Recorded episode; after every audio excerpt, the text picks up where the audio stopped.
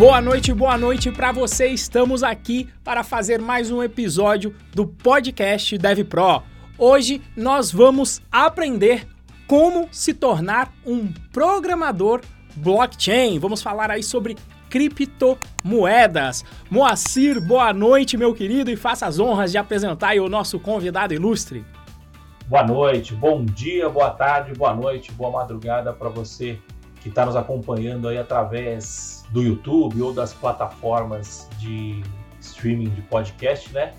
É, seja muito bem-vindo a mais um episódio do podcast Dev Pro, cento e tantos já, né? A gente parou de fazer, de, de, de falar o número agora, porque grava um, grava outro. Eu sei que já está acima dos 110. Depois o, o, o nosso editor, o Moita, ajuda a gente aí com o número. É, hoje a gente vai falar sobre um assunto que eu particularmente gosto muito, é, tanto financeiramente falando, é, quanto tecnologicamente falando. Eu acho que é uma, uma disrupção aí que no nível internet, na minha visão, e depois eu vou até perguntar para o nosso convidado se ele concorda com isso.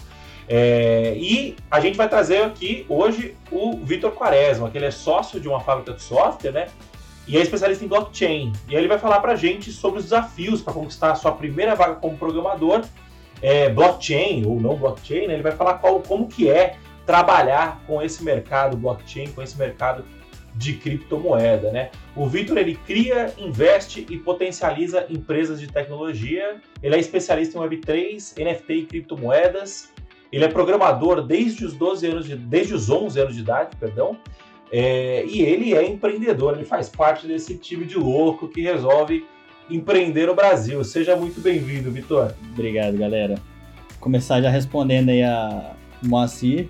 É, é uma disrupção mesmo. Esse, esse mercado de blockchain veio para mudar muita coisa, é, tanto da área de, de programação quanto do, de como a galera que usa os programas então, vão ver o mundo, né? É, eu sou bastante, eu gosto bastante da área. Comecei é, eu gosto também de investimentos, como você falou, mas eu comecei na área por programação, comecei em investimentos depois de comprar as moedas para poder programar em cima das moedas. Então, eu comecei nesse mercado realmente com programação mesmo. O maluco é brabo. Porra! E, e, o seguinte aí, né? O primeiro de tudo, né, Quaresma? O que, que é essa tal de blockchain que eu vejo direto aí a turma falando em Tá na boca do, do, povo agora, isso é comentado aí até, eu diria mainstream até agora aí, na, na digamos, na, na mídia. O que, que é esse tal de blockchain? É de comer, né, pessoal? Isso, é de comer, onde vive, onde habita, onde habita essa blockchain aí, né? Show de bola. Cara, vamos lá, vou dar umas, vou me alongar aqui na explicação um pouco, se vocês quiserem pode cortar. É, Blockchain nasceu junto com Bitcoin, né? Bitcoin é a moeda, blockchain é a tecnologia por trás do Bitcoin que permite que a moeda exista, tá? Como que funcionava antes, né? E ainda funciona hoje em muitos casos, é uma transação de pagamento normal, né? Por exemplo, você vai numa loja, você leva o seu cartão de crédito, vai fazer um pagamento ali na maquininha, né? A partir de que você passa o seu cartão, aquela transação ali ela vai passar por diversos servidores né? E muitas vezes de empresas diferentes, porque tem a empresa, o adquirente que é o da maquininha, a bandeira, o emissor do seu cartão, que no final das pontas vai ver se você tem saldo ou limite para fazer aquela transação e vai voltar aos servidores aprovando ou não aquela transação, né? Então, na prática, hoje no mercado Web 2, digamos assim, ou enfim, a gente pode nem, nem entrar muito em web, porque é uma transação que você não está usando a web, está usando a maquininha às vezes. É, ele é um mercado onde você depende de um terceiro ou alguns terceiros para validar aquela transação, né? É que vou falar primeiro de, de pagamentos, depois a gente vai para outras áreas, né? Começou com pagamentos. É, o que que isso acontece? É, qual é a parte ruim disso, né? Hoje você depende desses terceiros e eles têm total controle daquilo que você de permitir ou não aquela transação. Claro que no final das contas, é, olhando por alto, eles vão permitir ou não se você tem limite, mas, por exemplo, é, essa semana mesmo comigo, eu tinha um limite no cartão, tentei fazer uma transação de 100 dólares num site estrangeiro e eles bloquearam a transação mesmo eu tendo limite no cartão. É claro que eles bloquearam por antifraude, todo esse tipo de coisa, mas passou no, no código deles ali, é, eles controlaram aquilo e aí barra o que a gente quer fazer. Passei pelo mesmo aí. Fui tentar fazer é. minha primeira compra no Alibaba, 100 dólares foi o valor e 110 num fone, num fone aqui, num fone justamente para gravar também melhor aqui o podcast. Aham. E mesma coisa, aí tive que fazer um Pix porque eu via cartão, aprovava, cobrava e depois cancelava, potencialmente no antifraude aí. É, e até você resolver isso, você já se estressa. A gente passou pela mesma coisa na Python Pro também quando a gente foi fazer propaganda no TikTok. Ah, verdade. E aí o TikTok É. não aceitava o cartão e a gente acabou não conseguindo durante muito tempo fazer propaganda no TikTok. Hoje a gente já consegue, mas exatamente pelo mesmo motivo. Eu ligava lá no banco, eu ligava no cartão, os caras falavam, não, é, foi barrado por segurança. Aí, aí ligava no TikTok, os caras não conseguiam fazer passar. Falava o banco liberar, não liberava. Então é, tinha esse, esse entrave aí no meio. Show. Aí, beleza. Esse é, esse é o mundo como é hoje, como era antes da tecnologia blockchain. E aí, lá para volta de 2008, 2009, é um cara que ninguém sabe quem é, chamado Satoshi Nakamoto, né? Criou a tecnologia blockchain junto com o Bitcoin, que nada mais é do que uma validação. Ao invés de você depender de um terceiro, você depende de vários terceiros, na verdade. Né? É distribuído. Então, ao invés de você ter uma empresa, né, um servidor validando aquela transação, você tem milhares de, de pessoas, milhares de nós validando aquela transação. Então, é, você não tem como mais você ser barrado por algo específico de uma empresa, porque o código do, do Bitcoin e a validação ela é distribuída. Então, co- como que acontece hoje na prática? Eu vou fazer uma transação em Bitcoin para o Moacir, por exemplo. Eu jogo essa transação na rede, você vai ter milhares de pessoas que vão verificar e, e essas, esses nós da rede, eles têm um registro de todas as transações que já aconteceram na rede, né? Então é como se fosse um, um arquivão bináriozão gigante é, que contém todas as transações. Eles vão criar um novo bloco de transação com a transação, se for válida, né? Se eu tiver saldo para transferir com aquela transação. Criar um, um hash para aquela transação, eu vou entrar isso mais, mais na frente, mas criar um hash para a transação e jogar aquilo na rede. Então, todos os nós conseguem validar aquilo. Se eu tentar fazer uma transação que eu não tenho saldo, nenhum nó vai aceitar aquilo. E aí, como que a gente faz, como que fez, foi feito na época, para você conseguir um monte de gente para fazer essa validação? Porque os caras não vão fazer isso de graça, você não vai conseguir gente para entrar, é, colocar ali poder computacional de graça em cima disso. Hoje, quando você vai jogar um novo bloco na rede, você tem que criar um hash em cima daquilo. Então, é, os blocos ficam girando é, algoritmos de criação de hash, que são propositalmente difíceis de serem conseguidos, porque eles têm que ter um número de zeros antes. Então, por exemplo, você vai gerar um hash, ele é um- uma string zona aleatória, né? uma sequência de caracteres aleatória. Se fosse só um zero no começo, a probabilidade de você acertar é 10%. Se fossem dois zeros, de 1%. Então ele tem vários zeros, tem que achar um hash que tenha vários zeros, e quem acha esse hash joga a transação na rede e ganha o que hoje é equivalente a 6,25 bitcoins. Então, sempre que um nó valida uma transação, ele ganha isso e mais um pouquinho das taxas de rede, que no futuro pode ser que as taxas valham mais do que a mineração em si. Mas hoje é assim que funciona. Essa taxa, ela cai de 4 em 4 anos. Então, e lá para 2024, ela deve cair para 3.125 e ela caiu para 6 em 2020, né? É, Eu acho que em resumo geral é isso. Esse vezes esse vai dar mais 3bc ao quadrado, mais b a terceira, mais c a terceira, na verdade, ó. Logo você percebeu que o resultado é zero. Eu, eu, eu, acho que eu vou nerdificar aqui porque eu, eu, eu sou curioso com essas partes. Só para ver se eu entendi. Que uma vez, né, eu não sou um especialista em criptografia, mas eu entendo só o básico. Como você falou, quanto mais zeros você tem que colocar no hash, mais difícil fica. Significa que você tem que gastar mais tempo processando para achar um hash que tenha aquele número de zeros. Exato. E aí, Então, hash, explica, explica pro pessoal aí. Hash. Hash é, é- você vai criar, basicamente, até onde eu entendo, um identificador único para aquela transação. E isso é uma função criptográfica que você vai, inclusive, assinar alguma coisa. Então, quando você tira um hash de um texto, você vai criar um código que vai estar associado, normalmente, pode ser texto, na verdade, arquivo binário, e depois o, o Vitor pode me corrigir aí. Como eu falei, eu não sou um especialista, mas até onde entendo, você consegue gerar uma assinatura digital onde você consegue validar um texto qualquer. Em particular, eu não sou especialista em blockchain, mas potencialmente ele vai pegar de quem a conta está saindo, para onde está indo, qual o valor, qual foi a data. não sei se tem mais dados, e aí você vai tirar um hash dessa transação. Significa que se alguém tentar alterar o valor, que eu acredito que seja da transação no blockchain, o hash não vai bater, porque você consegue calcular. Você pega o texto, bate o hash dele de novo. Se o hash não der exatamente o valor que está lá anotado na blockchain, significa que essa não foi uma transação válida feita, não foi uma transação válida. Então, por isso que qualquer pessoa consegue validar se aquilo é uma transação válida, tirando o hash de uma transação dentro do blockchain. É, é, faz sentido aí, Quaresma? Eu, eu tô aqui não, realmente com, com, com. Eu tenho conhecimento técnico aqui raso e de blockchain, mas é o que eu entendi quando eu li um pouco sobre o assunto. Faz sentido? Legal. É por aí mesmo. É, a única diferença é que isso não é feito por transações, é feito por blocos de transações.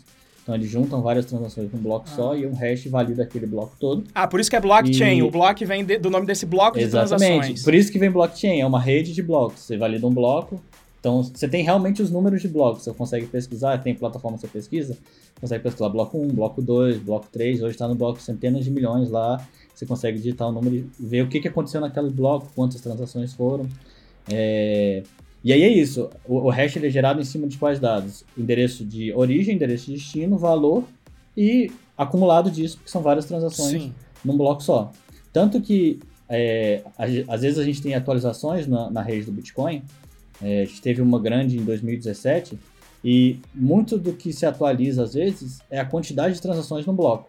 Então, uhum. se, se faz uma pesquisa e aí você vê assim, ó, hoje, sei lá, a gente está minerando 10 transações por bloco. Se a gente passar para 20, vai ser vai otimizar mais. Ou então, se a gente passar para 5, vai otimizar mais. Dependendo de quantas transações estão acontecendo é, na rede, dependendo do tempo, quantas pessoas estão usando. Então, isso é, é uma das formas de atualização do Bitcoin, a quantidade de blocos, que é simples, é, mas é algo que já, já, já evolui bastante. Deixa, deixa eu ver se eu, se eu entendi. Eu vou tentar. Até porque eu também não conheço muito disso. É, você, você no, é, se você pega a Visa, o Mastercard, eles são uma empresa que eles têm um data center centralizado lá em algum lugar dos Estados Unidos e todas as transações do que, que de todos os cartões de crédito passam por aquele data center. E quando a gente está falando do blockchain, a gente tem esse, esse data, o equivalente a esse data center espalhado por todo mundo. Então, pode ser. Entendi. Exato. Muito parecido então, com pode ser que eu faça uma transação aspecto. em Bitcoin aqui e valide num computador da Ucrânia, pode ser que o Renzo faça uma transação e valide num computador do Brasil, pode ser que o Quaresma faça uma transação e valide num computador Isso. dos Estados Unidos. É, porque é descentralizado. E você tem uma Isso. cópia do banco de dados que guarda essa, a, essas informações das transações em cada computador. E é o fato de você ter essa cópia descentralizada que garante que isso não pode ser, que garante que o, que, a, que o blockchain não pode ser alterado por nenhuma pessoa. É isso? Isso, perfeito. É, tanto é que, pelas validações de hash, é impossível você alterar uma, uma transação no passado. Se você alterar qualquer transação, por exemplo, vamos supor que a gente esteja no bloco 1 milhão. Se alterar qualquer transação atrás disso, todos os hashes depois dela vão ser invalidados, porque aquele hash não vai ter conseguido ser gerado. Então, a, a a probabilidade de você conseguir fazer isso teria que trocar metade dos computadores da rede que estão validando aquela. estão validando o Bitcoin, por exemplo. Isso é, eu é posso, eu posso até impossível. alterar no meu. Desculpa, eu posso até alterar no meu computador, só que eu não vou conseguir devolver esse dado para a rede. É Exato. Isso, né? Uma vez que você joga isso na rede, a rede Entendi. não vai aceitar aquilo. A rede vai negar aquilo. Entendeu? Ela sabe que é inválido.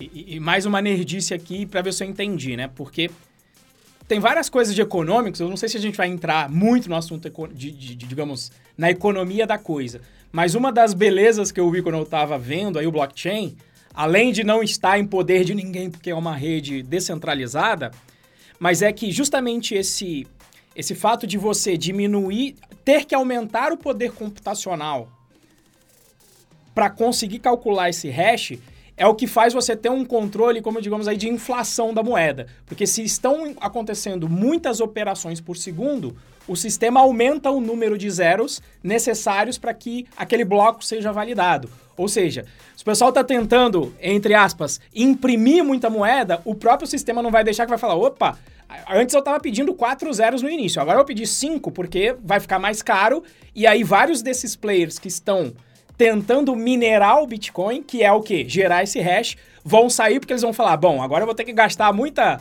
muita eletricidade, né? E aí financeiramente não vai compensar, então eu vou sair do jogo de mineração de, de Bitcoin. E aí quando você sai, beleza, agora que saíram vários desses players não estão tendo muitas transações, vamos colocar agora menos zero para a gente manter, digamos, essa rede estável, é isso? É isso. O sistema ele acaba se regulando pelo tempo que ele vai demorar para validar uma transação.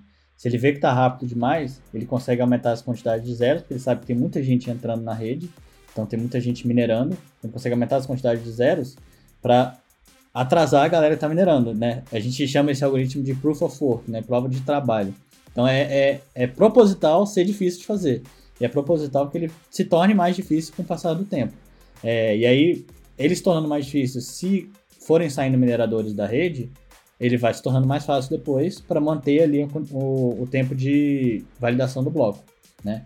E esses, esses que a gente está falando aí, um computador dos Estados Unidos é, valida, um computador sim, da Ucrânia sim. valida, isso aí são fazendas de computadores, tá? Hoje em dia é, é, é inviável você minerar num, num computador de, de casa, assim, tanto que você não consegue baixar, é muito pesado você baixar a rede inteira. Já, já baixei uma vez, fica dias e dias baixando para você baixar todas as transações.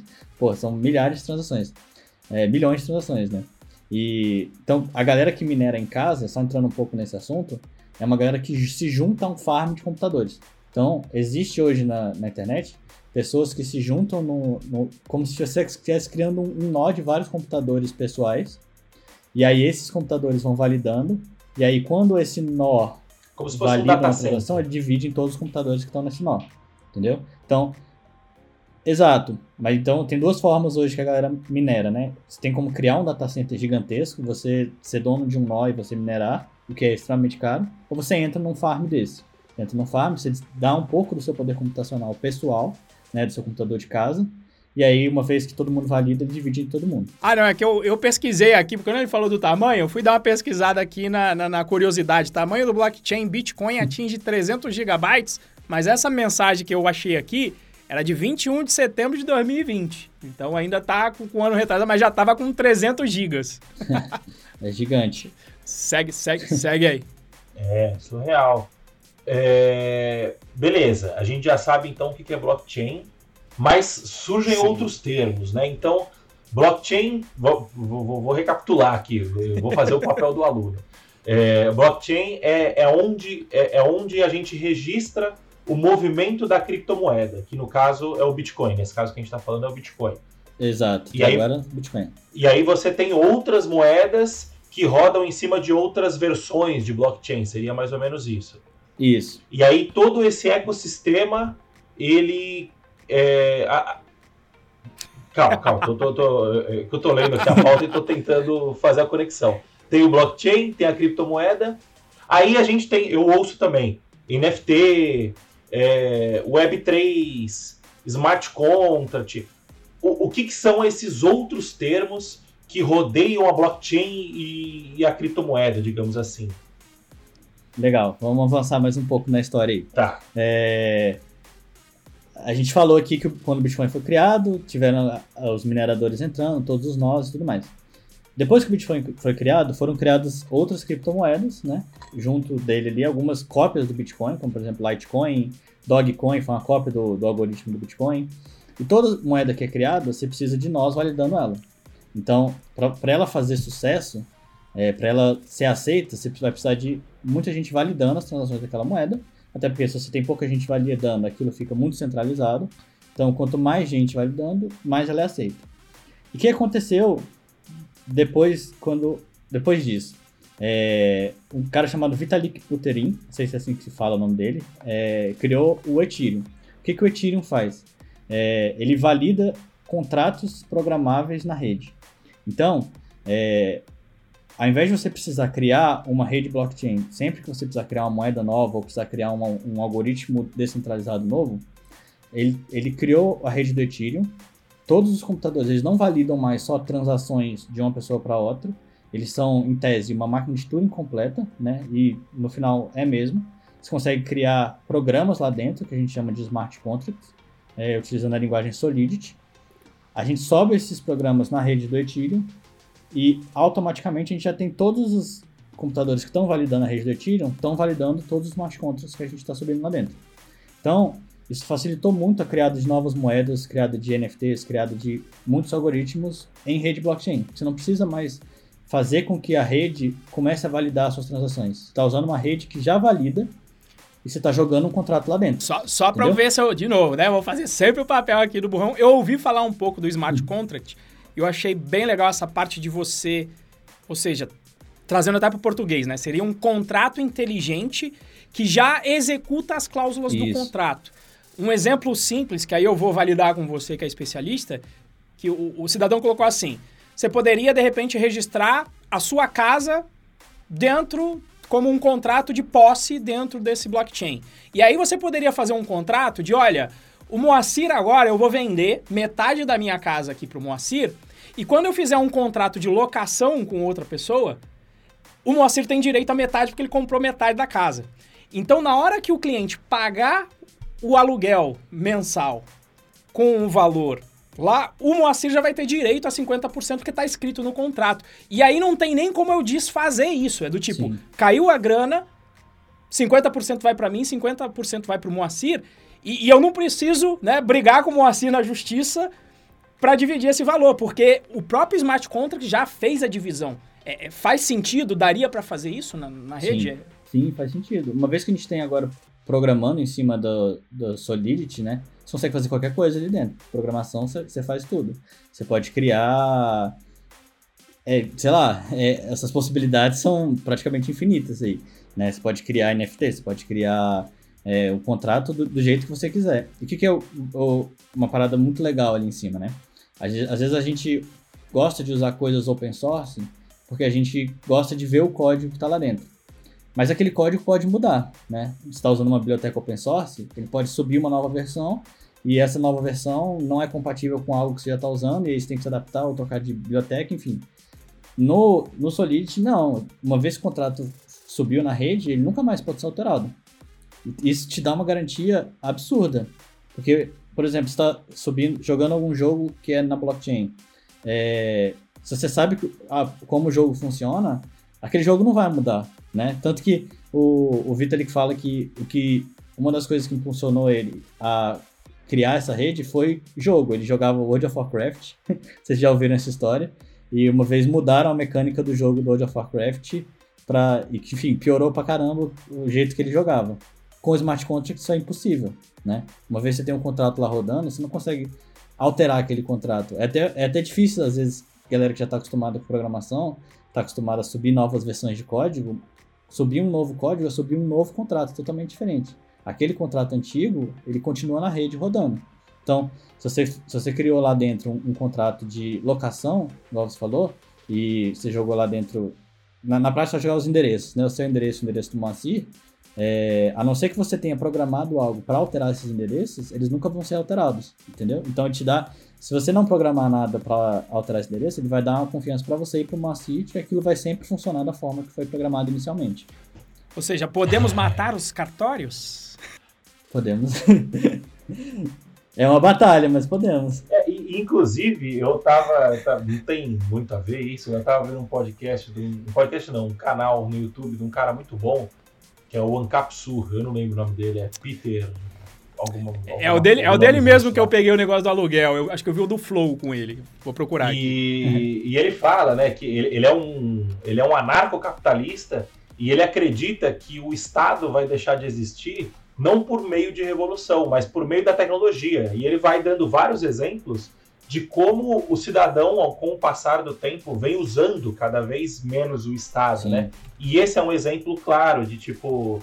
É, não, isso, isso já deve existir, eu imagino, mas não, não deve ter uma adoção popular ainda. Conheço, nunca ouvi falar de nenhum lugar que tenha essa adoção popular de você ter um cartório na, na blockchain, você matar o serviço do cartório, principalmente para casa, né? Mas é, é, justamente esse, esse, essa parada de você não precisar de um terceiro para intermediar uma, uma transação entre dois é, seres humanos, né? Entre, entre, duas, entre duas partes, né? Então você tem, é, sei lá, o, o, o, o, blockchain, o blockchain e o Bitcoin. Eu, eu dou um real para o Renzo, vamos supor aqui, e aí o, o, blockchain valida isso, né? Ele fala, olha, no dia, no dia 8 do 3, o Moacir deu um real para o Renzo, ele transferiu um real para o Renzo. Então, é, o Renzo tem esse valor, né? até porque não existe blockchain, não existe o, a moeda blockchain física, né? A nota do, block, do blockchain, perdão, do Bitcoin. É, isso, isso é virtual. Então, é, aqui, é o que está escrito ali, é, é, tipo um livro de história, né? O que está escrito ali é a verdade. Quando a gente vem pro, pro Ethereum, o que ele está falando é o Moacir deu um real pro. O, o Moacir transferiu a casa dele pro Renzo, e, to, e se o Renzo alugar essa casa, toda vez que o, que o Moacir, toda vez que o Renzo for receber o aluguel, é, o Moacir tem direito a tanto. Isso é um contrato. Nós, é, eu vou lá, eu aperto a mão do Renzo digitalmente, né? A gente, os dois assinam um contrato. E aí, a partir do momento que esse contrato for executado, que, que, o, que o pagamento for feito via, via a blockchain da Ethereum, né? É, o, meu, o dinheiro vai cair na minha conta automaticamente. É isso? Expliquei, isso, é. entendi bem? Entendeu bem. Levando um pouco o que você falou aí de que o Estado vai acabar morrendo com essa tecnologia, é, a, a, gente tem recentemente casos muito é, interessantes disso, né? A, a, Rússia agora saiu do SWIFT. Explica tem muita gente que, é transacionava com a Rússia que está passando a transacionar com criptomoedas. Não é que... é aquela casa de carne que vem. SWIFT é como é que eu posso dizer? Uma plataforma. é uma programação, programação iOS. É, é a plataforma. É, lá, um sistema de, onde os bancos conseguem transacionar entre si pelos países, né? Então, é, como é que você faz para levar dinheiro do Brasil para os Estados Unidos, né? É, você, não, você não tem um banco daqui para lá direto, você tem que passar pelo SWIFT, você sai do seu banco daqui, passa pelo SWIFT, chega no banco lá, né, quando você faz um wire transfer, por exemplo. Então, uma vez que a Rússia saiu do SWIFT, ela não tem mais como receber dinheiro de pelo SWIFT, né? Não tem países como, receber fora dólar. Dali, né? De qualquer banco que seja fora da Rússia, não tem mais como receber dinheiro pelo SWIFT. É, não tem como receber dólar. Então, a gente viu aí que bancos, é, ações de bancos na Rússia caíram bastante. Gente que trabalhava com YouTube, TikTok lá na Rússia, acabou perdendo dinheiro, porque de um dia para o outro não tinha mais como receber dinheiro. E aí a gente vê que muita gente que precisava mandar dinheiro para lá, tá mandando com criptomoedas. Como é que você vai transacionar com um país onde você não consegue mandar dinheiro usando o seu banco? Ou você vai trocar commodities para quem mora ali e tem empresa que faz aquela transação ali perto, manda ouro, ou você vai mandar com Bitcoin. Eu conheço gente que está fazendo isso. Tem família lá na Rússia, manda em Bitcoin para lá e a galera vai, de alguma forma, saca lá, né? Porque as corretoras ainda estão funcionando lá. Tem corretoras lá funcionando. E você não precisa estar na mesma corretora da pessoa daqui. Você manda para a carteira da pessoa lá, a pessoa lá manda para a corretora que ela quiser. É só ela ter internet. Ou não quer mandar para uma corretora também, você chega num outro russo lá e fala assim, ó, te, te dou manda pra tua carteira, tu me dá em dinheiro aqui. Os caras não. não Beleza, funciona perfeitamente. Pra blockchain, não existe fronteira, né? não existe país, não existe nada. É simplesmente eu e você, né? É, são dois não pares, existe, né? São, é, são, é uma vez... peer-to-peer, né? Par to par, é, par de, de, um par até o outro é. par, né? Cê... Acho que seria essa a tradução. Você tendo internet, você já consegue usar, você não consegue bloquear, né? E como é descentralizado, é muito difícil bloquear o país de usar aquela aquela tecnologia, né? Porque, por exemplo, você pode. No Brasil já aconteceu isso, bloquear o WhatsApp. Como é que você faz para bloquear o WhatsApp? Você bloqueia o acesso pelas operadoras para acessar o DNS do WhatsApp. Só que no Bitcoin, como é que você vai fazer para bloquear o acesso a todos os computadores? Você não tem um intermediário, né? Isso, isso, isso, é inviável, sabe? Você não tem esse... O, esse você vai estar bloqueando acesso a milhares de computadores. Meio, né? É. É, é. a mesma coisa que, assim, a, a pirataria é a mesma coisa que a pirataria tem um problema de bloquear torrent, né? Como é que você bloqueia torrent? No torrent você tem os arquivos distribuídos, então você está recebendo de várias pessoas ao mesmo tempo. Você não tem como bloquear aquilo. É muito difícil o governo bloquear torrent por causa disso. Bitcoin é a mesma coisa. O Bitcoin é do bem, Bitcoin é pirataria. Bitcoin você não consegue bloquear porque você está passando. Se você bloquear um nó em específico, você usa os outros nós. Os outros nós não estão tá funcionando. Bitcoin é você tirar o estado da sua carcunda aí não tem como bloquear é. tua conta, não tem como fazer nada, né? Putz, é, eu, eu acho lindo essa história aí, mas, rapaz, a gente desvirtuou aqui, né, né, amor? Ó, até agora a gente só falou de dois tipos de blockchain, que foi a do Bitcoin do, do Ethereum, que eu nem sabia falar Ethereum. e falava Ethereum. Então, bom saber aqui que é Ethereum. E, e já que você falou de web descentralizada, o que, que é essa tal de Web 3 aí? Você tinha falado Web 2 Show. e o Moacir trouxe aqui o, o termo que eu não conhecia, o Web 3. O que, que é isso aí? Não, beleza. É, como é que se divide, né? Web 1, vamos voltar lá. Web 1 era aqueles sites onde, você, onde as empresas eram donas do conteúdo e elas controlavam aquele conteúdo. Então, a gente ainda tem sites assim, normalmente são sites mais é, institucionais, sites de governo, landing pages costumam ser assim, né? É, você não interage com aquele conteúdo, você só vê a empresa, a empresa dona daquele site produz o conteúdo, coloca ali, você só vê. Com Web 2, a gente tem as, os sites onde você produz o conteúdo, mas você não é dono daquilo. Por exemplo, no Facebook. Você vai lá, faz seus posts no Instagram, você vai lá, faz os posts, você que está produzindo o conteúdo. Né? Você, você não vai no Instagram para ver os posts que o Instagram fez. Você vai no Instagram para ver os posts que as outras pessoas fizeram. Né? Assim como é Twitter, YouTube, enfim, a gente tem diversos exemplos. Quando que vem a Web3? Você produz os conteúdos e você é dono do conteúdo. Porque você não precisa daquele site, é, daquele sistema no ar para você utilizar aquele conteúdo. Por exemplo, hoje você está publicando no Instagram e você viola alguma política, o Instagram te tira lá de dentro. Você não tem mais acesso aos seus posts, não tem mais acesso a nada, você vai ter que criar uma conta do zero. E às vezes, mesmo criando uma conta do zero, o Instagram pode ficar te bloqueando, igual aconteceu, por exemplo, com, com o Monark, que saiu do Flow, tentou criar outro canal e o YouTube bloqueou ele. Enfim, a empresa é dona daque- daquele, daquele canal. Com o Web 3.0, não, aquilo fica atrelado à sua carteira. Então, por exemplo, você criou um, um NFT no marketplace, está vendendo ele lá dentro, e aquele marketplace bloqueou. Aquele NFT, o que você criou, o que você comprou é seu, está na sua carteira. Você pode vender ele em qualquer outro marketplace. Aquilo tá, tá na rede do Ethereum já, aquilo está descentralizado. O- os marketplaces de NFT hoje, é, e, e- e vão ser, eles são só um meio de você vender o teu NFT lá dentro. Mas a transação, ela é feita na rede. Só, só, só, só desmistifica aí pra gente que agora a gente entrou até em marketplace e NFT. então, vocês estão vendo que o vocabulário aqui vai ter que ser bem alinhado aqui É, hoje. Vamos lá. Beleza. De- deixa eu explicar um pouco o que é um NFT, né? É, a gente falou um pouco do, do Ethereum, que te possibilitou criar novas moedas lá dentro, né? Onde você programava uma moeda dentro do, do contrato, você dizia quantas moedas tem, é, você podia emitir ou não novas moedas lá dentro, enfim, você conseguia criar moedas dentro do Ethereum e já estava tudo ok. É, aí o que, que surgiu depois, né? O que, que acontece quando você cria uma, uma moeda que é única? Né? Ele é um token não fungível, você não tem outro igual. Nas moedas, por exemplo, Bitcoin, Ethereum qualquer outro token criado em alguma rede, é, se eu tenho uma moeda, outra pessoa tem uma moeda, não, não faz sentido trocar minha moeda pela dela, porque não tem valor diferente. É, digamos assim, o, o hash daquela moeda ela, ela é igual para os dois, podemos dizer assim, né? É só o, a quantidade que é, que é diferente, eu posso ter uma quantidade diferente de outra pessoa. Com NFTs, por exemplo, você tem uma coleção de 10 mil NFTs, cada NFT tem um identificador único, cada NFT tem um hash único. E dentro dos NFTs, você vai ter uma, uma estrutura ali, é, va- são variáveis mesmo que vão te dizer os componentes daquele NFT. Então, por exemplo, é, é- os mais comuns são um, um URL para uma imagem, né, que é o que a gente mais vê, que é um- uma imagenzinha. Pode ser uma, um URL para um vídeo, ou os dois, ou uma URL para um som, ou alguns NFTs, é, principalmente NFTs de jogos, tem dentro do NFT características referentes ao jogo. Por exemplo, um NFT de uma espada. Você vai ter lá quantidade de dano que aquela espada dá, quantidade de velocidade que aquela espada tem. Então, isso tudo você vai empacotar dentro do NFT, criou aquele NFT, jogou na rede, não é alterado, e você consegue transacionar esse NFT pela rede. Como que você transaciona um NFT?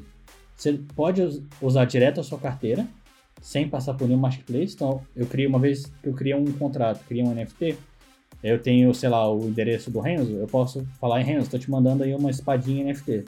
Aí, pum, foi, te mandei, joguei a transação na rede. Uma vez validada, vai aparecer na sua carteira e vai sumir da minha. Não dá mais para ver que tá na minha, dá para ver que tá na sua. E aí, hoje, as pessoas usam um intermediário, é um marketplace. Marketplace, você vai lá, você lista os seus NFTs lá dentro, as pessoas vão lá, podem dar ofertas ou podem comprar direto o NFT ali dentro. Então, você assina aquela transação, permitindo que ela seja vendida. Uma vez que alguém paga, vai te transferir, normalmente é em Ethereum, os mais altos são Ethereum, mas a gente tem muitas redes, te transfere um valor em Ethereum e você transfere aquele NFT para a pessoa. Então, a, a gente consegue fazer um paralelo que o NFT sei lá, eu, eu, por exemplo, quando eu era moleque eu jogava muito Tibia. E o Tibia você tinha as moedas Legal. Que, que, que eram os golds, né? É, tinha gold, tinha, tinha várias outras moedas, né? Mas o, tinha o gold, vamos usar só o gold como exemplo. E você, tinha, você podia comprar, por exemplo, uma mace. Quando você chegava, você saía de, você saía de Rugard e chegava lá em Carlin, na, na, na main. É, acho que era isso. E, e aí você podia comprar, você, você queria, aí você precisava sair para caçar no level 8 e tal. Vou comprar uma mace que era uma. Puta, me fugiu o nome agora. É, que é como se fosse uma. Não era uma espada, né? Porque não era uma sword, era um, era um machado Aham. é, que era como se fosse um machado. É, se, a gente, se esse jogo está rodando dentro de uma rede Ethereum, é, o, a Mace ela vai ser um NFT. É, a- a- mu- muitos jogos usam o termo NFT de forma errada, tá? Até um ponto pra gente falar. O, o- de forma correta, o NFT ele tem que ser único, tá? A gente até pode usar, é, por exemplo, você- falou de um, de um item de jogo. Normalmente um item de jogo ele é replicável. Você- pode ter vários do mesmo item. Ele pode aparecer pra você, mas pode aparecer pra outra Mas ele pessoa. vai ter características diferentes, né? Ele, ele pode ter características diferentes. Pode, mas se você tem outro e se você, se você consegue ter um item igual, você já não é mais não fungível. Você é um token normal, beleza? Você usa, você continua usando a rede blockchain, continua usando como uma estrutura é, ali dentro, mas você é um, é um token normal. Você tem uma quantidade de itens daquele token lá dentro. O NFT ele tem a especificidade de ser único. Então eu vou usar outro exemplo. É, um exemplo real, na verdade. Esses board Apple que o, que o Neymar comprou, que uma galera comprou. É, é uma coleção de imagens Isso. é, que estão dentro da rede Ethereum, da rede Ethereum. E, e aí é, o macaquinho do Neymar, só o Neymar tem aquele macaquinho, Sim, não tem nenhum tem. outro. Você pode pegar a imagem, você pode é, co- copiar e colar uma imagem igualzinha. Eu tenho amigos meus que colocaram o board Apple do Neymar no- como, como, como avatar do, do Twitter. É, só que essas cópias não têm valor nenhum, porque todo mundo sabe que o board Apple original, É o Neymar. verdadeiro, é do Neymar. É como se fosse a Mona Lisa. Você tem um monte de cópias da Mona Lisa, só que todo mundo sabe que a Mona Lisa original, ela tá lá no Museu do Louvre. É isso? Isso, por aí. É, dos macaquinhos, né? Falando um pouco. Eles têm, acho que se não me engano, 10 mil macaquinhos, mas por serem NFTs, cada macaquinho é único. Apesar deles serem parecidos, não tem nenhum que tenha imagem igual. Então, se eu não me engano, o Neymar comprou dois na época. E os dois são diferentes, e nenhum outro vai ser igual àquele. Né? A diferença é que, por eles serem de uma coleção de 10 mil, eles ganham algumas coisas por estarem na coleção. O do, do Neymar, por exemplo, esse Body Ape, eles têm alguns eventos, algumas festas que só quem tem os macaquinhos podem entrar. E isso é validado por meio da rede. Né? Você consegue validar por meio da sua carteira. Para eles, é, apesar de, de alguns de É, é um status. Apesar de eles botarem o macaquinho ali, o que vale não é o macaquinho, né? Eu gosto de falar como se fosse assim: se eu, se eu te ofereço hoje uma pulseira, por exemplo, que eu falo assim: ó, vou te dar essa pulseira aqui, vou te vender uma pulseira, que com essa pulseira você vai conseguir numa festa que vai estar o Neymar, vai estar o Cristiano Ronaldo, vai estar o Messi. Fala, pô, eu quero essa pulseira. Tu fala, assim, mas, pô, mas essa pulseira é meio feia. Tu quer mesmo assim? Fala, claro que eu quero a pulseira, pô. Eu não tô aí por ela ser bonita. Tô aí por, pelo acesso que ela vai me dar. Mu- Muito dessas coleções são esses. Comprando status. É. Então, essa, muitos desses NFTs de coleções são isso. Você tá mostrando ali o seu status, tá mostrando o acesso que você tem a essa galera. Né? Tanto que muitos têm grupos em Discord, grupos em algumas outras redes sociais, que só quem tem aquele NFT pode entrar. O Discord já tem integração com NFTs. Você consegue lá dentro linkar os seus NFTs lá dentro. E aí os grupos hoje já sabem lá dentro, já, já te liberam acesso aos grupos só se você tiver NFT daquele grupo. O Twitter já desenvolveu isso também. né? Você consegue linkar o teu NFT lá dentro, você conecta a tua carteira lá dentro. E ele valida, como se fosse um checkzinho, né? Só que é um losanguinho lá dentro. Se aquele NFT é seu ou não. Então ele mostra lá o teu NFT. Então, mesmo pra galera que tá pegando a, a fotinha do Neymar e botando, não vai aparecer nesse formato. Só o Neymar vai conseguir botar nesse formato. Só ele consegue mostrar que ele é dono lá dentro. E a ideia, eu acho que no futuro, é que as redes sociais se integrem mais a isso. Instagram, YouTube, tudo você vai conseguir linkar seus NFTs lá dentro. E mostrar o que, que você comprou ali dentro. Tá claro, Renzo? Acho, acho, que, acho que a gente conseguiu fazer uma boa introdução aí. É, é, ficou claro para você? Então vamos, vamos pro que interessa agora. Exato. Exato. O que interessa é o seguinte, beleza, discutimos aí o vocabulário, então, como o Moacir falou. Espero que você tenha entendido melhor se você não tinha um grande conhecimento, como eu tinha mais ou menos aqui. E aí é o seguinte. Aqui a gente já falou para você que a gente está falando com as pessoas que querem entrar nesse ramo de programação. Então a pergunta é: como que é, como é que eu me torno esse tal de programador blockchain? E aí a minha pergunta é até o que, que é um programador blockchain, né?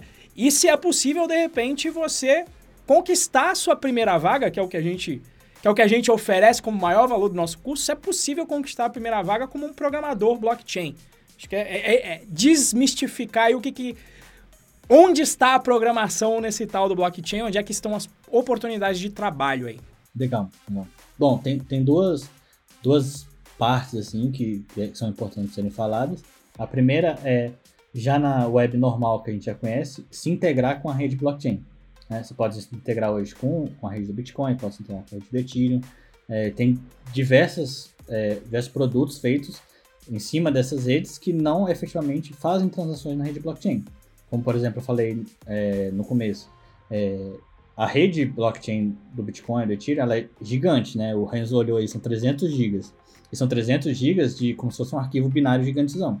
Então a gente tem hoje, por exemplo, o, os scanners de blockchain, onde a, a, galera baixa essa rede e fica só usando em cima dela, fazer query ali dentro. Você vê, ah, eu quero pesquisar tal endereço, quais as transações que o endereço fez.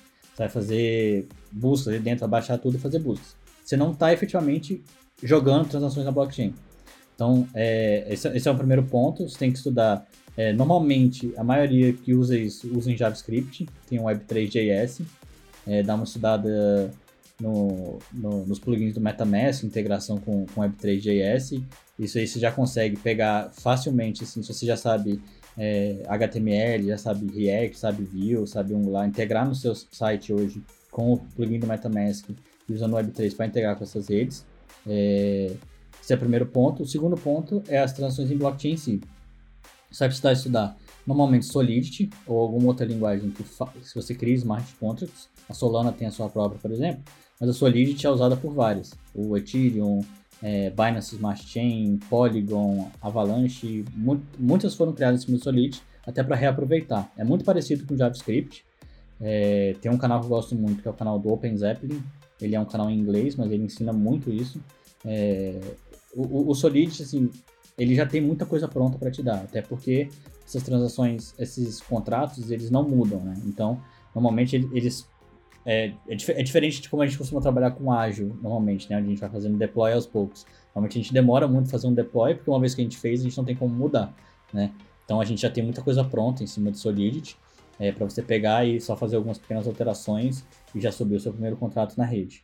É, hoje, cada vez mais estão surgindo mais vagas de, de blockchain, né? Principalmente é, programadores Solidity.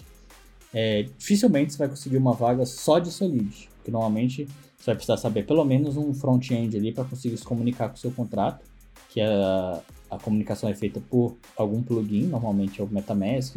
A gente tem plugins de, de mobile também que você consegue usar. Então, as duas coisas que você precisa mais aprender: web, para você conseguir fazer as integrações, Web3.js, para você conseguir, que é a ponte da, da parte web com o blockchain, e Solid. Tem, Python, tem a biblioteca Web3 em Python? Cara, eu, eu não manjo tanto de Python. Eu sei que tem, mas eu não sei se tem para web, tá? Sei que tem para fazer essa parte de indexação da rede, por exemplo, né? Essa parte mais back-end ali. É, eu, tô, eu dei uma pesquisada aqui. Web3, é, Web3.py is a Python library for interaction with Ethereum. É. Então, ele interage mais pelo lado do servidor, né, provavelmente. Isso, é. Os de Java também que eu já usei também são muito do lado do servidor. Então, um lado mais assim, o teu front-end vai chamar o teu back-end para alguma coisa e o teu back-end vai lá na rede, busca alguma coisa, ou faz alguma interação e volta. Os dois lados funcionam, né? É, você pode fazer a interação direto no front, ou você pode fazer a interação no back. Isso não tem problema. E, é, e é uma programação é, normal, digamos assim? Eu, eu, nunca abri um código de é, ou, ou, ou, tem, sei lá, são paradigmas diferentes? É, como, como funciona essa. O, o, eu, eu, eu, trabalho com. Eu programo em Python. é relativamente simples de eu migrar para Solidity? Cara, é a- aprender a linguagem em si, aprender a usar é muito é tran- bem tranquilo. Tanto qualquer linguagem que você vai dela pro Solidity é tranquilo. A- o mais difícil é a, é a forma é a forma de você pensar, porque por exemplo, é, as variáveis lá dentro, você não, você não grava elas no banco, elas já são a própria variável. Se alterou uma variável lá dentro, você altera ela para sempre. A- até você alterá-la de novo. Então, por exemplo, você tem um, um contador lá, um i, por exemplo, faz um i aquele i ele é propagado na rede toda. Então, tipo assim, a gente está acostumado, sei lá, criar um monte de variável no código e alterando essas variáveis e depois salva alguma delas no banco. Em Solidity, se você cria uma variável que ela é, é storage, que eles chamam, uma vez que você alterou aquela variável, ela automaticamente altera para sempre, né? Você tem até como criar funções que são funções que não alteram nada, né? Normalmente essas porque você pode perguntar assim, pô, mas se tudo é pago, como que a galera, como que eu faço para ver o NFT que alguém tem? Eu vou ter que pagar para ver o NFT que alguém tem, porque eu vou ter que fazer uma interação no, no, no Ethereum? Não, sem funções são gratuitas lá dentro, que elas não não alteram nada lá dentro, elas podem ser gratuitas. Você tem que é, expor ela como gratuita, enfim, como public, é, como externo, enfim, tem os, os, as formas de expor lá. É, se você não alterar nada lá dentro, ela pode ser gratuita, né? Então você consegue, mas tem que criar as variáveis para elas serem não alteráveis. Se eu criar uma variável lá dentro e você altera, já é automático, entendeu? Essa forma de pensar é que é diferente, né? Fora essa forma de pensar, é a forma de pensar de deploy, né? Que uma vez você fez um, deploy daquilo, por exemplo, é, você tem um, o seu site. Normalmente, como é que funciona? né? Você vai ter o seu site chamando um smart contract. Você chama. É, é é parecido com chamar uma API REST, tá? Você vai fazer uma chamada ali, vai botar o endereço do seu contrato, vai passar o endereço, a função e as, e as variáveis e chama e retorna uma coisa para você. Então, dessa, a forma de chamar é, é tranquilo. Só que você não consegue ficar fazendo deploy do mesmo contrato, entendeu? Então você tem que ter um, um- um mecanismo de controlar isso. Por exemplo, você fez um deploy do contrato, seu site está usando aquele contrato por algum tempo, você precisa subir uma versão para fazer uma atualização. De alguma forma, você tem que- seu site vai ter que suportar aqueles dois contratos, ou você vai ter que migrar os dados de um contrato para o outro, entendeu? Essa, essa forma de pensar que é um pouco diferente. Mas você começar a programar em Ethereum é bem tranquilo, é muito fácil. Aí, Renzo, a gente que é tarado por CI/CD, por exemplo.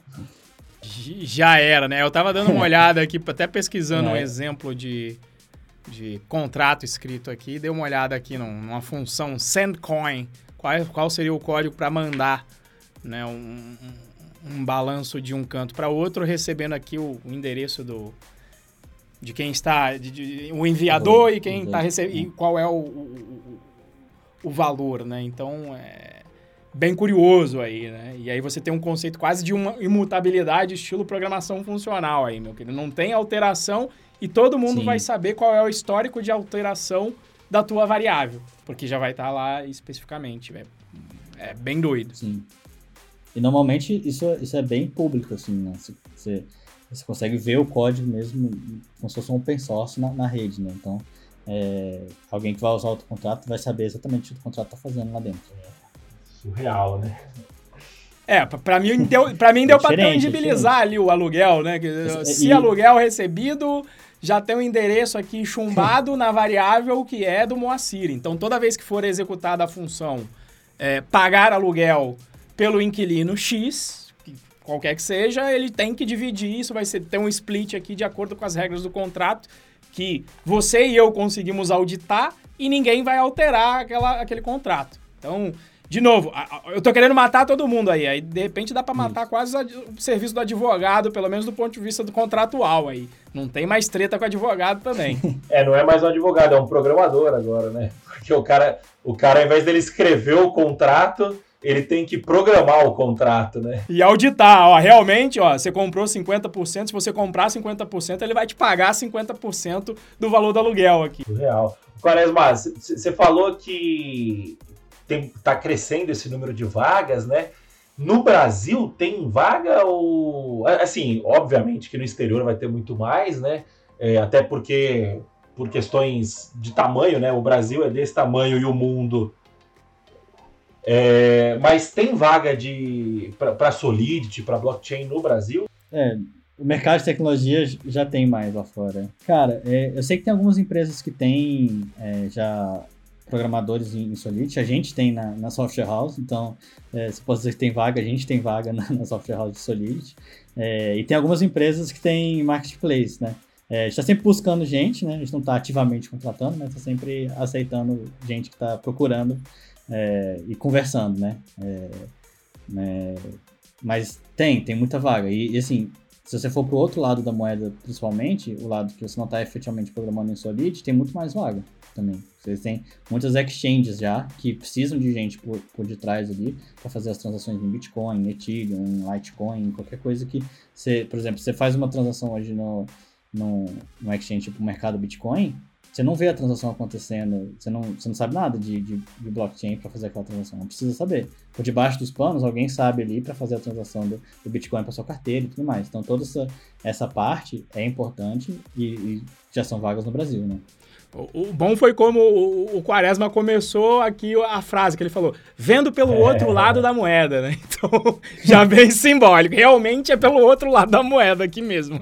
E, e falando em moeda, é, o, o cara que programa em Solidity, ele recebe em dólar, em real ou em Bitcoin? Ou em, em Ethereum? Cara, aí depende, vai depender do, do, contrato que ele fizer. Mas tem muito, muitas empresas que, que pagam em, em, em, alguma moeda. Tem empresa que paga na própria moeda, tem, você vê empresas que estão lançando sua própria rede, por exemplo, pagam na própria moeda dela e é, eu já recebi propostas, por exemplo, ah, é tanto em dólar, mas tanto em moeda, enfim, tem, tem de tudo nesse mercado. Eu gosto bastante de receber em moeda. É. Uma Binance da vida muito provavelmente deve pagar na moeda própria dela. Né? Pode pagar na moeda própria. Para quem não sabe, Binance é uma das maiores corretoras de, de criptomoeda do mundo. Sim. Cara, show de bola. Maravilha. E, e, existe aí outra forma aí de você. É, é... Aliás, antes disso, né? Já que tinha falado de grana, é, é, é quanto normalmente aí ganha? É, tem sempre essa pergunta: qual é a média salarial? A galera vende um programador X. Existe aí uma média salarial de um programador de blockchain? Explica, Renzo o que, o que, que você pensa sobre média salarial, né? Até para a gente introduzir a pergunta aí. Pois é, né? Hoje em dia o pessoal volta e meia pergunta recorrente da caixinha no Instagram, né? A galera quer saber a média e para mim é aquela visão da média de beleza, é, eu vou chegar lá nessa média.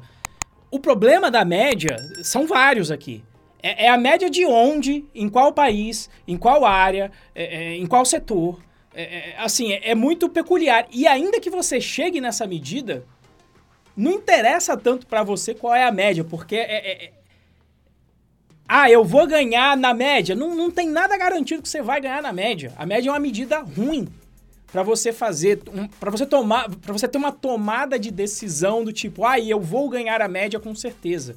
Se você souber negociar, às vezes você ganha mais. Se você não souber, você ganha menos. Então, balizar as suas decisões através de média é muito ruim. Até porque se você tirar a média, meu querido, entre é, um real de salário, porque alguém está trabalhando ali, você tem um ponto muito fora da curva aí, e você tem um cara ganhando 200 mil, a média deu 100.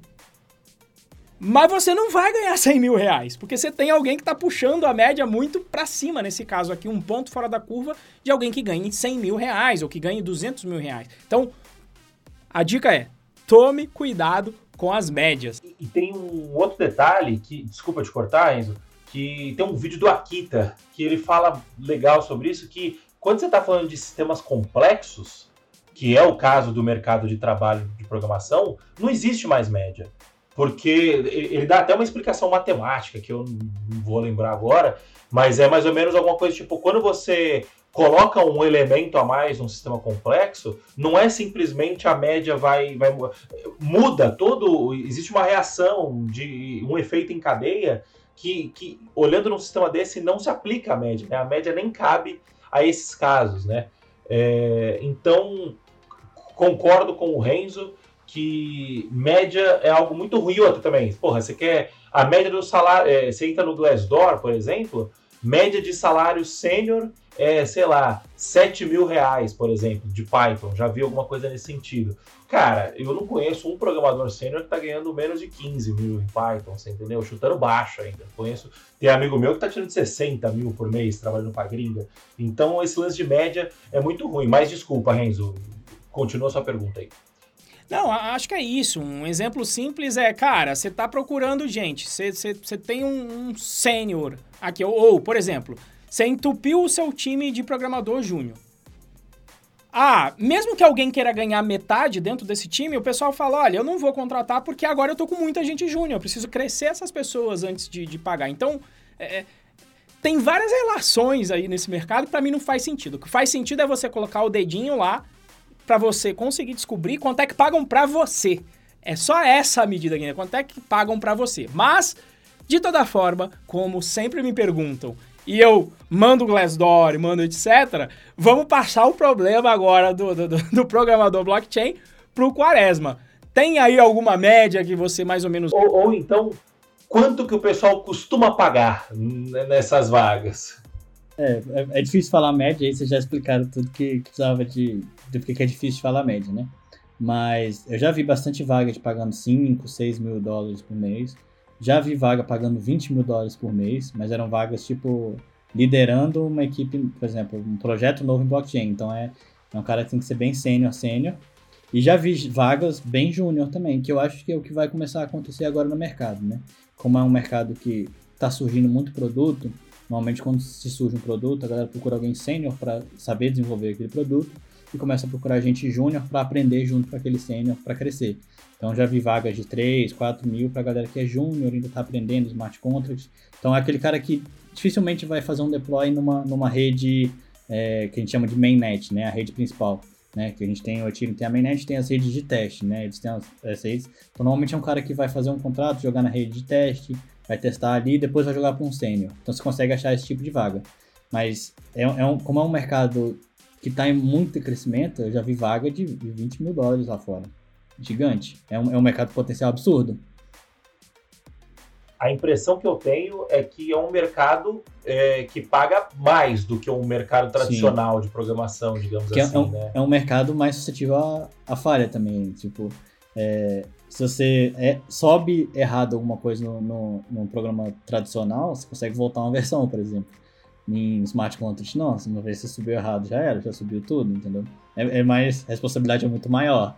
Então tem muito, muito, muito teste antes, entendeu? Normalmente você vai testar numa rede no teu computador, depois vai testar numa rede distribuída local ali entre os teus funcionários, depois subir numa rede de teste pública, depois sim subir numa rede mainnet, que a gente chama. Então é, é, é muito é muito, muito. Tipo assim, você não pode errar, entendeu? Olha aí, Moa. olha aí, pode ser que tenha TDD, desenvolvimento orientado a testes no blockchain. Ó. Já tem AmbiDev, pelo jeito aí, ambiente local, AmbiDev, AmbiDiomolog. De repente já dá para enfiar uns testes automáticos aí junto. Já tem, pô. Já tem muito framework de teste em cima do, do smart contracts já. É, não, mas é, tem que é, ter. é negócio, né? Como, como a gente está falando de, de um pouco de economia aqui também, né? é o risco e retorno, né? O, eu estou lendo um livro, inclusive, terminei de ler, na verdade, chama O Almanaque do Naval, que é o Naval Ravikan, não lembro o sobrenome dele. Ele é um investidor do, do Vale do Silício, bom, né? Acho que deve ser bi. Bi acho que não, mas centenas de milhões de dólares ele provavelmente tem. E ele fez um tipo um almanac, assim, que ele fala sobre riqueza, sobre saúde, sobre filosofia. Bem legal o livro, recomendo fortemente para todo mundo que estiver ouvindo. E ele fala que a, é, a fórmula da riqueza é você assumir risco é, e, e, e, se alavancar com esse risco, né? Então, quanto mais risco você assume, maior o retorno que você tem sobre esse risco. E como que você mitiga esse risco? É estudando, tendo responsabilidade como trabalho, é, como trabalhar, né? Mas é basicamente, ó, é, quem tá, porra, sei lá, se você virar para mim, eu sou um cara conservador. Você virar para mim e falar assim, olha, você não pode fazer um, um deploy errado aqui, eu vou falar, puta, eu não posso fazer um deploy errado aqui, então se eu fizer vai dar merda, né? É, ou seja, é um risco grande é, para você lidar com esse risco grande, você precisa ter uma responsabilidade grande, né? E aí, pelo risco grande, o salário é maior. Foi o que você falou. O pessoal tá pagando mais porque você não pode errar. Você entendeu? Você não pode fazer esse. É, enfim, você não pode errar, né? E, e, aproveitando esse gancho, eu sei que existem pessoas que, que, que vivem de encontrar falhas em contratos em smart contracts para poder hackear esse, não sei se é esse o termo, né? Para poder hackear esse smart contract e poder sacar o dinheiro que tiver, o, o, o Ethereum que tiver Sim. lá, é isso? É, o, o OpenSea teve uma, uma falha dessas há uns tempos atrás, que, bom, voltando para como, como foi feita a falha, né? É, quando eu vou vender um, um, NFT, eu assino que eu estou vendendo aquilo por um valor, e alguém vai e paga, usa aquela minha assinatura para vender. E aí, mas eu posso vender por um Ethereum agora, daqui a alguns meses tem outra pessoa vendendo por 100 Ethereum, por exemplo. E o que, que esses caras pegaram? Conseguiram pegar, tinha uma falha no contrato que não estava validando direito essa assinatura, conseguiram pegar as primeiras assinaturas estavam vendendo por um Ethereum e pegar aqueles NFTs de macaquinho que estavam já por 100, 200 Ethereum e comprar por um Ethereum para eles. Foram lá atrás, pegaram as assinaturas das primeiras pessoas e foi tipo assim, na época foi fácil, porque aquilo ficava. Existia um histórico de transações dentro do NFT. Então o cara ia lá, pegava a transação, aí pegava aquele resto de transação, jogava na rede, via todas as informações do, daquilo, e aí tinha tudo lá na rede. E aí o, o OpenSea tirou esse, essas informações de histórico lá de dentro, tirou essas assinaturas, mas quanto que vale isso? Pô, o cara foi lá, roubou vários macaquinhos de que valem milhões, né? Então, o cara faz, faz sentido esse cara ser pago bem, um cara que, que evita isso, né? Que, que, tipo assim, pra empresa, o que, que, é melhor? Pagar 5 mil dólares pra um cara que vai fazer isso ou 20 mil pra um cara que não vai fazer isso? Pra empresa, 20 mil vale muito mais. Mas ainda é, assim, eu acho que ainda é um mercado muito suscetível de segurança, assim, porque como é um mercado muito novo, você vê, é, o OpenSea é o maior marketplace que tem. E é uma falha muito simples, se você parar pra pensar. Mas por que, que é uma falha muito simples? Porque a gente, no, no mercado tradicional, já está acostumado, a gente já estuda na faculdade as tentativas de invasão, já sabe, ah, tem essa tentativa, você se protege desse jeito. No, no blockchain você não tem, você não sabe como a galera vai tentar invadir ainda, né? É muito, muito novo, é muito, sei lá, é, é, é difícil você se proteger de uma parada que você ainda está crescendo no termo de desenvolvimento, ainda não tem a, a galera tá começando a crescer para invadir a parada e você tem que ir, aprendendo nos, dois lados, entendeu? As medidas aí plausíveis, eu já, eu já, já ouvi gente que coloca a senha em papel, escondido eh, dentro do cofre, para não ter nenhuma forma digital de alguém acessar aí a carteira dela, né?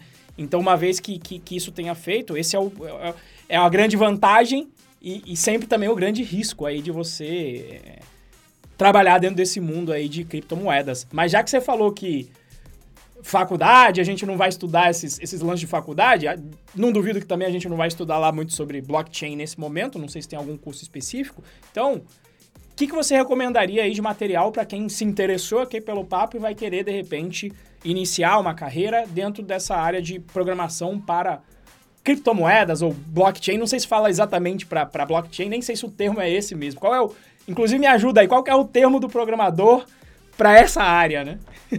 ah, é estudar blockchain mesmo, estudar programação em, em Solidity, né? Começa no Solidity, ali no Ethereum, é, depois pode ir para os outros.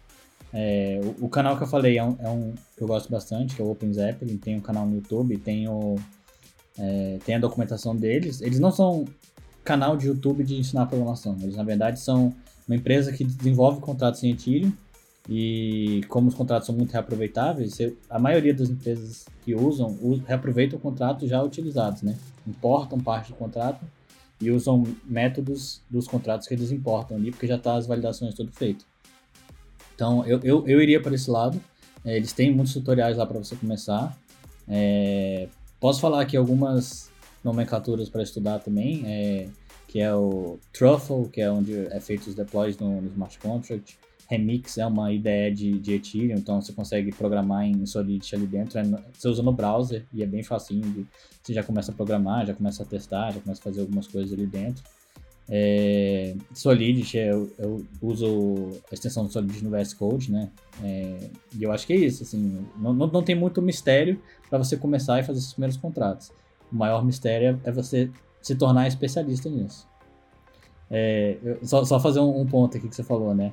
É, você tem muito poder e a responsabilidade é sua, né? Eu brinco com a galera que é tipo Homem-Aranha, né? Que é grandes poderes e grandes responsabilidades. Isso é muito, muito doido, né? Porque, é, por exemplo, se você tem uma conta no banco, no seu celular ali, você perde o seu celular, você consegue recuperar aquela conta em outro celular.